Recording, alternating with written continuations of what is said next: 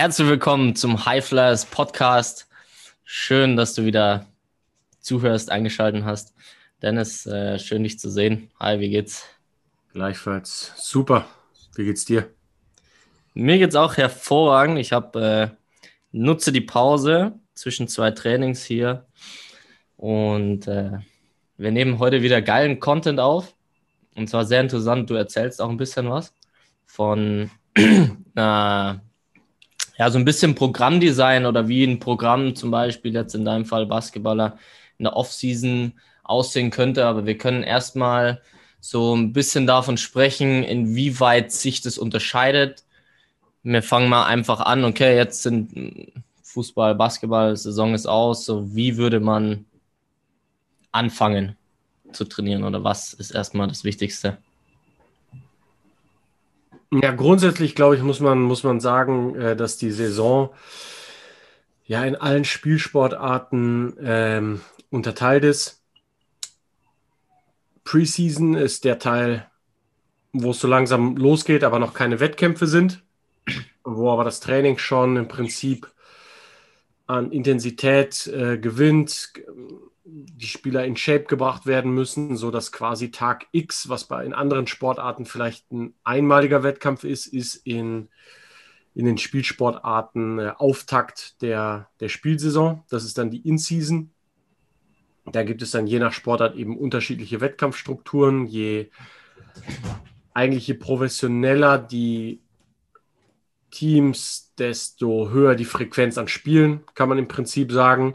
Das Ganze gipfelt dann nochmal auch unterschiedlich. Normale Ligenstruktur, wie beim Fußball ist es so, dass es äh, durchgehend, dass durchgehend gespielt wird und das Ganze dann eben mit Platz 1 etc. endet. Bei sowas wie Basketball ist es eben so oder oder von mir aus jetzt auch Tennis, wo eventuell auf spezielle Turniere, Playoffs ähm, und so weiter hingearbeitet wird. Also da gibt es nochmal im Prinzip so Events, auf die innerhalb der Saison nochmal hingeplant werden muss. Und nachdem das dann äh, die Regular Season durch ist, haben wir eben die ähm, unmittelbare, also das ist dann die Postseason, könntest du beim Basketball noch sagen, wenn die Playoffs dann, und dann startet halt eben die Offseason ähm, und die Übergangsphase gibt es auch noch. Ne? Also da wird dann wirklich gar nichts gemacht und eine ganz große Varianz an, an Training geboten in der, in der Übergangsphase. Und in der Off-Season, was wir heute so ein bisschen besprechen wollten,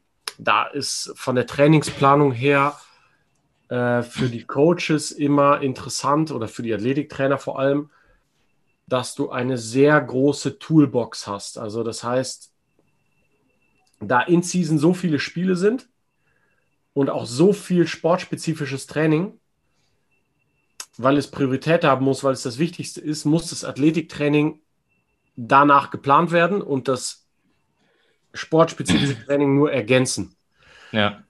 Und in der Off-Season hast du halt eben die Möglichkeit, Defizite von Sportlern und Athleten gezielt anzugehen und sozusagen das Krafttraining, was ja oft die Defizite angeht, ähm, sei es jetzt anatomisch oder vom Energiesystem her, von Athleten spezifisch hoch zu trainieren und das sportspezifische Training, also Fußball, Tennis, ähm, Handball, runterzufahren. Ja. Ne, das heißt, wenn jemand, sagen wir, extrem schwacher unterer Rücken und aufgrund dessen oft ausgefallen oder viele Verletzungen gehabt. In der Vergangenheit kann man sagen, okay, der macht die ersten zwei bis vier Wochen von der Off-Season ganz reduziertes sportartspezifisches Training und sehr, sehr viel Therapie und Krafttraining, um mhm. da eben dann eine bessere Preseason zu haben. Das heißt, ja. man liegt jetzt in der Off-Season schon wieder, heißt unmittelbar nach Ende der Postseason oder Regular Season, ähm, den Grundstein für die nächste Saison. Und da hat man jetzt eben wenn man noch tiefer reingeht, dann auch viel mehr Möglichkeiten, ähm, krafttrainingstechnisch zu arbeiten, weil es auch so ist, dass man jetzt meinetwegen in der In-Season während des Spielbetriebs immer darauf achten muss, dass natürlich die Sportler für das sportspezifische Training und im Besonderen auch noch für den Wettkampf komplett frisch sein müssen. Mhm. das hat man jetzt eben nicht. Das heißt, man kann die im Krafttraining ausbelasten, erschöpfen und hat deswegen eine viel höhere Bandbreite an Dingen, die man tun kann. Ja. Würdest du sagen, dass die äh, Off-Season die wichtigste Zeit ist fürs Krafttraining? Mm, ja. Ja. Du? Ja. Ja, definitiv hätte ich auch gesagt. Ich, weil es ist ja gerade diese Off-Season, die ja in ähm, vielen Sportarten jetzt gar nicht mal so lange ist. Also ich glaube, Fußball ist, ah, wenn jetzt äh, Nationalmannschaft ist, sind es ein bis vier Wochen ungefähr. Oder sind halt jetzt auf jeden Fall keine Monate, wie es in anderen Sportarten ist.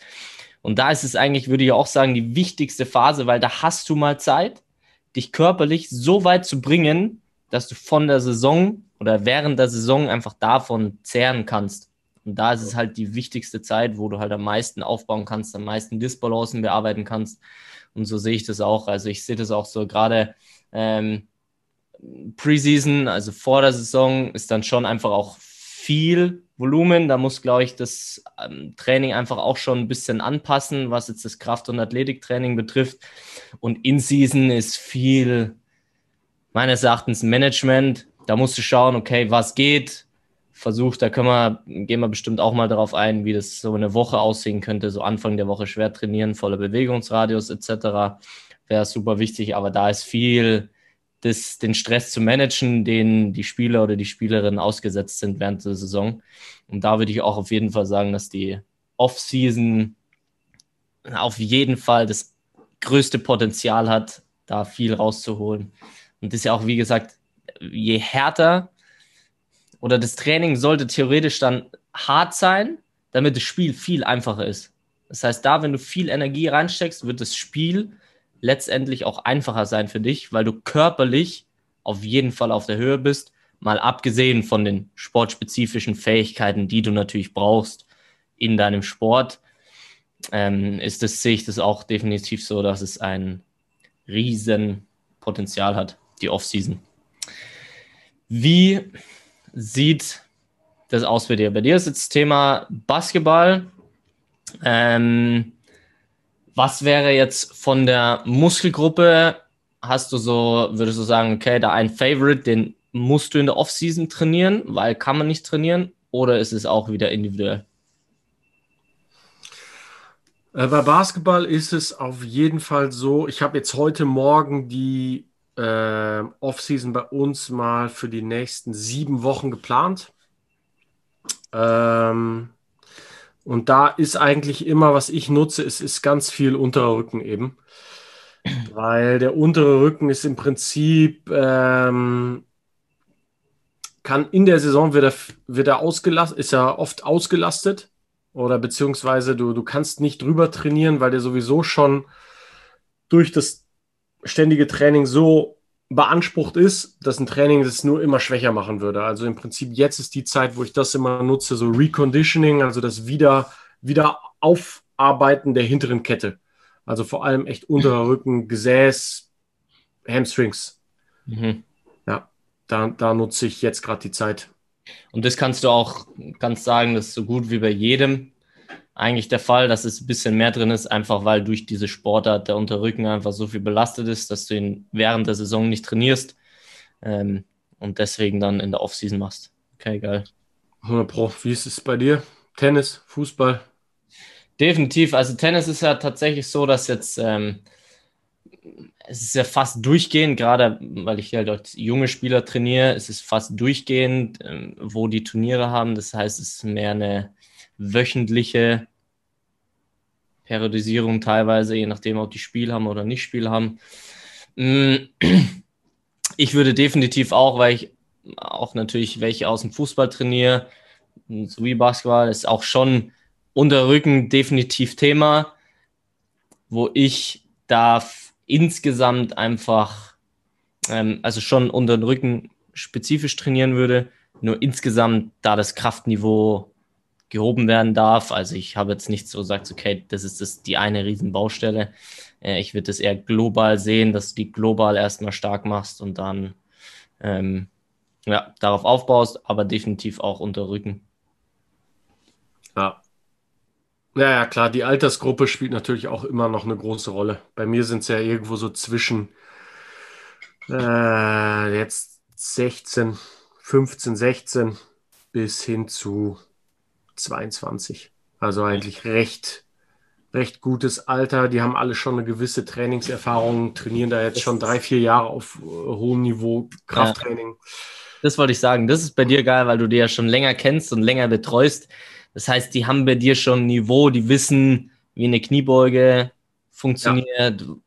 dass die Sprunglinksmobilität wichtig ist. Das, also hast du daran schon gearbeitet. Ähm, ja, das wollte ich sagen. Das ist bei dir natürlich auch sehr geil, dass du da schon äh, ein, ein, geiles Fundament einfach gebaut hast und da jetzt ja, richtig gut arbeiten kannst mit denen. Ja, hundertprozentig. Gerade jetzt so Anfang der Saison ist auch, wenn es jetzt ums Energiesystem noch geht, ähm, ist halt viel Hypertrophie, was übersetzt in der Trainingsplanung bedeutet, ähm, ich kann es sogar gerade mal vorlesen. Also ich habe die, ich habe es so geplant. Ich nehme jetzt mal einen Spieler raus. Ähm, der erste Plan, Oberkörper, Unterkörper, Split, Deadlifts, Reverse Hyper sind drin. Deadlifts 6x6 bis 8 und Reverse Hyper 4x20, also sehr hohe Wiederholungszahl was jetzt eben aufgrund nur der Offseason möglich ist. Ne? Sowas würdest mhm. du nie im Leben an einem Trainingstag eigentlich machen in der Saison. Ja. Und äh, dann haben wir dazu einen Oberkörperplan und dann habe ich verschiedene Pläne aufeinander aufgebaut. Dann ist der zweite Plan in den, in den Wochen drei und vier ist German Body for Athletes. Da geht es darum, dass man A1, A2, B1, B2 hat und Kniebeugen und Dips miteinander abwechselnd, viermal zehn bis zwölf Wiederholungen macht und dann Trapper, Deadlifts und Bankdrücken, Kurzhantel flach, viermal zehn bis zwölf.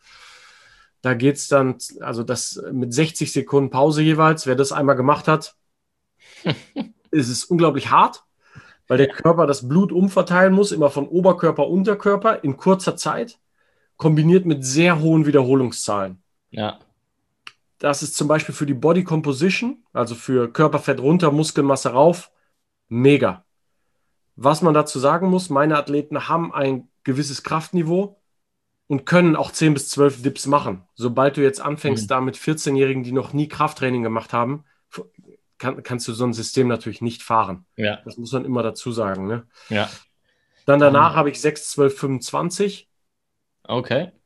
Da 6, 12, 25, ja. ohne jetzt zu nerdig zu werden, funktioniert halt so, dass man eine schwere, äh, eine Übung macht, die sechs Wiederholungen hat, wo man gerade sechs schafft, zehn Sekunden Pause macht, zu einer Übung geht, die mechanisch etwas leichter ist. Also ich bin hier vom Klimmzug zum Pendlay Row gegangen.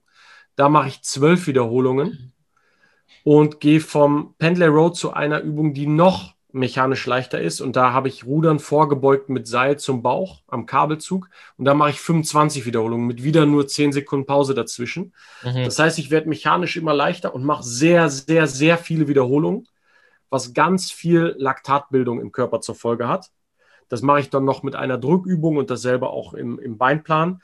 Und so werden die wirklich im Prinzip geschreddet, die Athleten. Ne? Also da sollte wirklich Muskel rauf, Körperfett runter das ist jetzt eine perfekte Zeit, um solche Systeme zu fahren. Darauf habe ich dann noch ein Wave Loading 753 gepackt. Ähm, genau, dann sind die sieben Wochen schon um. Aber da wird es dann im Prinzip wieder etwas vom Nervensystem abhängiger, aber immer noch mit 15 Gesamtwiederholungen pro Satz. Also das heißt, ähm, ja. Entschuldigung, 30 pro Teilsatz. 753, ja. 753. Ja. Und ähm, ja, das sind halt vom, vom Stoffwechsel her, vom Effekt her, von der Physiologie her Sachen, die ich auf Basis von ein paar Jahren gutem Krafttraining jetzt diese Saison mache. Mhm. Und wo ich dann echt mal gespannt bin. Heute ist erster Messtag. Wir machen heute Hautfaltenmessung. Okay, geil. Und äh, ja, denke schon, dass da noch ein bisschen was rauszuholen ist. Geil. Naja, also alle diese Systeme, die du genannt hast, auch 6, 12, 25, wer das schon mal trainiert hat, äh, es ist sehr tough aber es ist äh, auch echt ein, ein geiles Trainingsprogramm, wenn du sagst, wirklich viel Volumen fahren und ähm, einfach die Hypertrophie in der Offseason, hast du recht, das spielt eine große Rolle, je nachdem, wie lang das ist, weil du dann spezifisch in der Saison gehst du selten über acht Wiederholungen oder über sechs Wiederholungen, teilweise eigentlich nur, bist sehr tief, mehr neurales Training und da kannst du auf jeden Fall dann in der Offseason das nutzen. Hm, ja. Gibt es ein zu viel Trainieren? Also würdest du jetzt, ähm, sagen wir mal, gut, Off-Season, klassisches Beispiel, wenn jemand Muskelkader hatte oder hat, sollte er am nächsten Tag trainieren? Oder an dem Das Tag trainieren? sogar- Also wenn dann in der Offseason, es gibt dann sogar noch Phasen, wo du, im, da ist es dann wieder, wie professionell ist dein Team, wie professionell sind deine Sportler, aber würde das jetzt meine, wir haben danach einen kleinen Break, zwei Wochen, und dann müssen wir ein bisschen mit der Planung gucken, aber in der perfekten Welt würde ich sogar ein Two-A-Day-Training, also zweimal am Tag trainieren und das gerne auch mal fünf Tage in a row. Also im Prinzip so eine Art geplantes Übertraining wo du dann eine Woche lang wirklich dich auf Krafttraining fokussierst und so viel erreichst in einer Woche wie, wie normalerweise in drei. Das heißt, ein sehr zeitsparendes, aber intensives Krafttraining, wo du voll in den Muskelkater reintrainierst, Mhm. Körper überlädst, dann aber auch sozusagen die Regeneration dementsprechend gestaltest. Also darauf muss dann auch eine Folge off wieder folgen. Ne? Ja, Genau. Ja. Aber das ist auch wirklich die Frage. Also mit, mit kompletten Profis kannst du das natürlich fahren. Ähm, bei uns wird es dann schon schwer, weil wir Studenten, Schüler zum Teil haben, wo dann wirklich nur vielleicht ein, zwei, drei Wochen im Sommer dafür gut sind, das mal zu machen. Sobald einer von weiter weg kommt, mit dem Auto reinkommen muss zum Training, ist schon wieder vielleicht ein bisschen viel Stress. Die Recovery muss eigentlich gut abgestimmt sein. Aber grundsätzlich in der Offseason würde ich sagen, Vollgas gerne mal in Muskelkater reintrainieren. Gerade jetzt in den ersten ein, zwei Wochen wird, wird das Training auch tough werden, ne? Natürlich. Ja. Was sagst du dazu? Definitiv. Also, ähm, das ist eben genau das Interessante, würde ich auch in der Off-Season sagen.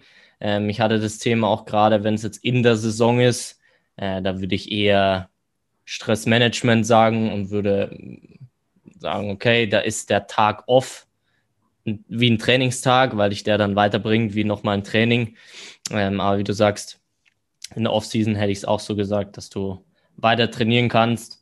Ähm, kommt natürlich ganz drauf an. Also es ist natürlich auch individuell, wenn jetzt einer sagt, okay, äh, kommt von der Verletzung zurück und so weiter, ist natürlich nochmal ein individuellerer Weg dann. Aber ansonsten, ja. Würdest du in der Preseason, wenn klar schon auch wieder mehr gespielt wird, jetzt im Basketball oder Fußball, ähm, würdest du das Athletiktraining mehr nach dem Spielerischen ausrichten oder würdest du schon noch Vollgas äh, Krafttraining fahren? Da ist es dann noch ein Stück individueller. Wer verträgt wie viel Volumen? Mhm. Aber in der Preseason geht es auf jeden Fall schon zurück. Da ist dann halt auch sowas wie Conditioning kommt bei uns noch mit rein. Ähm, wir machen jetzt wahrscheinlich auch Modified Strongman mal, streuen es noch ein, ein, zwei, dreimal. In der Preseason? Übergang Off-Season, Preseason, wahrscheinlich eher zweiter Teil Off-Season. Ähm, was aber auch eher so ein bisschen Teambuilding-Maßnahme ist als Nice. alles andere. Und dann eben Conditioning hochfahren, mehr Basketballanteile. Das Krafttraining bleibt aber bei viermal die Woche. Also die Frequenz ist gleich. Allerdings mehr auf individuelle Defizite und schon etwas weniger Wiederholung. Also nicht mehr ganz so anstrengend, sodass Basketball schon intensiver werden kann. Ja. Okay. Bei dir? Nice. Ähm, in der Preseason habe ich letztes Mal, ich habe schon eher angepasst, also da waren die Spieler jetzt noch nicht so regelmäßig da. Ähm, da war schon auch viel Management. Einer kam von der Verletzung zurück. Ähm, das heißt, es war eher individuell gestaltet, aber ich würde auch sagen, dass ich da schon auch regelmäßig trainiere. Nur, ähm, wie du auch gesagt hast, da wird einfach schon ein bisschen runtergefahren. Also so war es bei mir bisher. Genau. Mm, Und was war der nächste Punkt? Jetzt muss ich kurz überlegen. Wir wollten noch einen Fitnessmythos basteln oder hast du vorher noch was? Ja, ähm, der Fitnessmythos ist richtig geil. Aber warte, vielleicht fällt es mir noch ein, ansonsten kommt die Frage einfach beim nächsten Mal. Mm. Ja, egal. Vielleicht fällt sie mir noch ein, dann stelle ich sie noch. Ansonsten, weil ich den Fitnessmythos auch geil finde, habe ich schon so oft gesehen, ist aber so einfach. Und zwar ist auch ganz wichtig für viele Athleten, also so habe ich es zumindest auch als Ziel geäußert, so gut wie bei jedem Athleten und bei jeder Athletin auch, ist ein Klimmzug zu können. Klimmzug einfach sehr wichtig, Oberkörperkraft und so weiter. Und jetzt ist aber ein entscheidender Punkt. Wie lernt man einen Klimmzug am, ich würde sagen, effizientesten, Dennis? Okay, also was der Mythos ja im Prinzip ist, oder das, was, was uns immer wieder auffällt, ist, und was ich dauernd auch immer, immer noch sehe, ist der Klimmzug mit Band. Ja. Das heißt also, ein äh, Band, Gummiband wird um die, ums Rack gebunden oben oder um die Klimmzugstange eben und der Trainierende steigt eben mit dem Knie oder mit dem Fuß rein, sodass das Gummiband dich hochzieht. Es funktioniert. Es ist eine Methode, ein paar mehr Klimmzüge zu machen. Man muss aber da wiederum sagen, ähm, gerade im Sport, also im Athletiktraining für den Sport, ist die Zeit oft limitiert.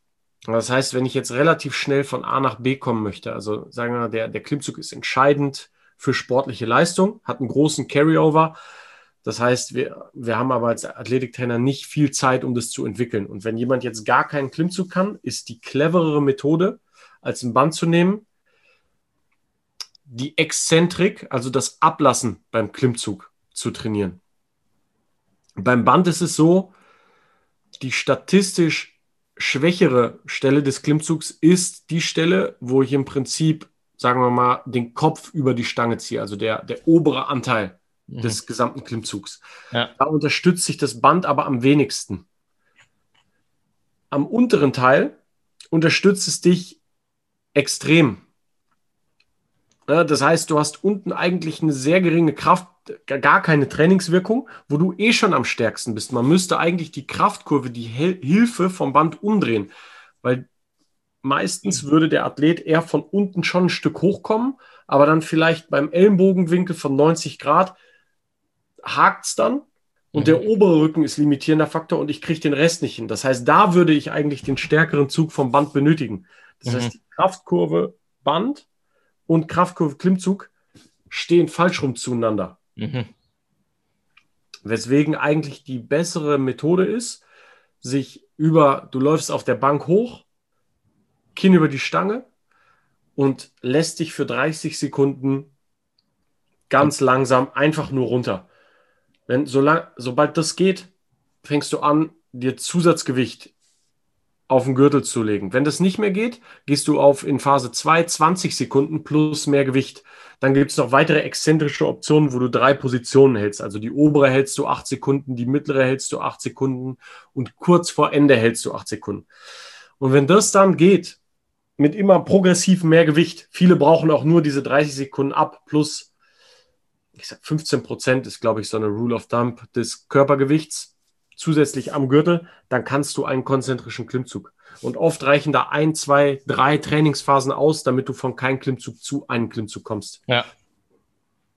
Also das ist definitiv der schnellere Weg als das Ganze mit Band, wo du dann doch wieder die obere Position nicht schaffst das sehe ich auch auf Trainingsvideos auf Instagram, wo dann der Klimmzug geht, aber immer nur bis zum Kinn, weil da unterstützt das Band nicht mehr. Ja. Und dann macht die oder derjenige acht Wiederholungen, ja. aber trainiert überhaupt nicht die Range, wo er am schwächsten ist. Ja. Das heißt, es ist maximal ineffizient. Ja, also da auch wieder wichtig. Also erstmal geil, genau so sage ich es äh, meinen Athleten und Athletinnen auch. Ähm, ablassen, bis 10 bis 15 Prozent Körpergewicht. Auf jeden Fall effizienter und voller Bewegungsradius ist wieder ganz entscheidend. Weil wenn du das nicht trainierst oder immer nur bis Augen zur Stange, dann kommst du auch nicht weiter hoch. Und das ist eben bei dem Ablassen halt viel besser möglich, weil du halt wirklich von ganz oben bis ganz unten dich ablassen kannst. Und äh, für dich auf jeden Fall zum Klimmzug. Und ja, Mythos busted. 100 Prozent. Ja. Zeigt natürlich auch, weil du, das finde ich auch geil, du hast einige Kundinnen, wo du regelmäßig postest, gar nicht mal Profisportlerinnen, glaube ich, die reihenweise Klimmzüge mit Zusatzgewicht machen. Ich also schon ein, mehrere Klimmzüge mit Zusatzgewicht. Also ich hatte mal die Juliane, Shoutout, die ähm, hat, glaube ich, am Ende, was hat die gemacht? Ich glaube, zehn Klimmzüge. Zehn Klimmzüge? Ich glaube, die hat echt zehn Klimmzüge gemacht und sie kam halt und äh, konnte keinen. Und wir haben exakt so angefangen, wie gerade beschrieben. Ich meine, die konnte zehn. Ganz genau erinnere mich nicht. Und jetzt momentan trainiere ich mit Simone, die jetzt auch gar nichts Großes mit, äh, mit Teamsport zu tun hat, sondern wirklich nur, nur Fitness. Kam auch von Zero Klimmzüge und hat das letzte Mal, wiegt 55 Kilo und hat das letzte Mal 20 Kilo mit hochgezogen für eine. Das heißt fast. Eine mit 20? Ja, da war die ja. letzten 5 bis 10 Zentimeter oben haben gefehlt. Mhm. Aber so wie ich sie kenne, fallen die diese oder nächste Woche. Und das ist, also halbes, fast halbes Körpergewicht dann, ne? Das ja. ist Geil. Shoutout muss ich dann natürlich auch an Paulina, meine Freundin, die schon mit 17,5 einen oder wenn nicht sogar zwei Klimmzüge schon mal gemacht hat. Und keine Angst, Frauen. Ähm, ihr seht es ja bei den Instagram Stories bei Dennis oder bei mir. Die Frauen, die Klimmzüge mit Zusatzgewicht machen, sind mehr in Shape als welche, die keine Klimmzüge machen. Also es macht euch nicht so breit, wie ihr das vielleicht denkt. Keine Chance. Ja. Richtig geil. Also Klimmzüge auf jeden Fall mit Ablassen erlernen, wenn du noch keinen kannst. Ansonsten auf die Exzentrik achten, um auch stärker zu werden. Aber das hat sich ja primär auch auf das Erlernen eines Klimmzugs bezogen. Off-Season auch sehr, sehr geil. Ähm, so haben wir einfach nochmal einen guten Einblick, wie das mal aussehen kann. Primär unteren Rücken trainieren. Einfach auch ein paar Programme mal. Ähm, wir werden bestimmt nochmal dann vielleicht auf die anderen Phasen eingehen. Sagst, okay, wie könnte das In-Season aussehen? Was ist da wichtig, zum Beispiel während einer Woche? Das kommt sicher auch noch. Ansonsten, glaube ich, haben wir dann einen guten Einblick mal über die verschiedenen Phasen oder Seasons bekommen, wie wir das so machen, wie viel Krafttraining oder wie wichtig Krafttraining ist und wie in anderen Phasen oder in der Saison zum Beispiel einfach nur das Management wichtig ist in Form von, okay, vielleicht mal ein Stretching oder ein Tag Ruhe auch als Training dienen kann. Das war ein sehr guter Überblick. Da, wenn da Fragen sind, ist natürlich am besten immer das individuell, weil es natürlich von Sportart zu Sportart sich unterscheidet. Das ist auch ganz wichtig. Und da ist natürlich, as always, ein individuelles Trainingsprogramm für dich am besten. Deswegen, wenn du Fragen hast, sag Bescheid und äh, wir bringen dich sehr gerne weiter. Absolut. Top, Jonas. Dennis, vielen Dank. Ich danke dir. Perfekte Moderation mal wieder. Ja, folgt uns auf Instagram, folgt unserem Podcast, checkt unsere Website. Danke. Danke, haut rein. Wunderschönen Tag noch. Au revoir.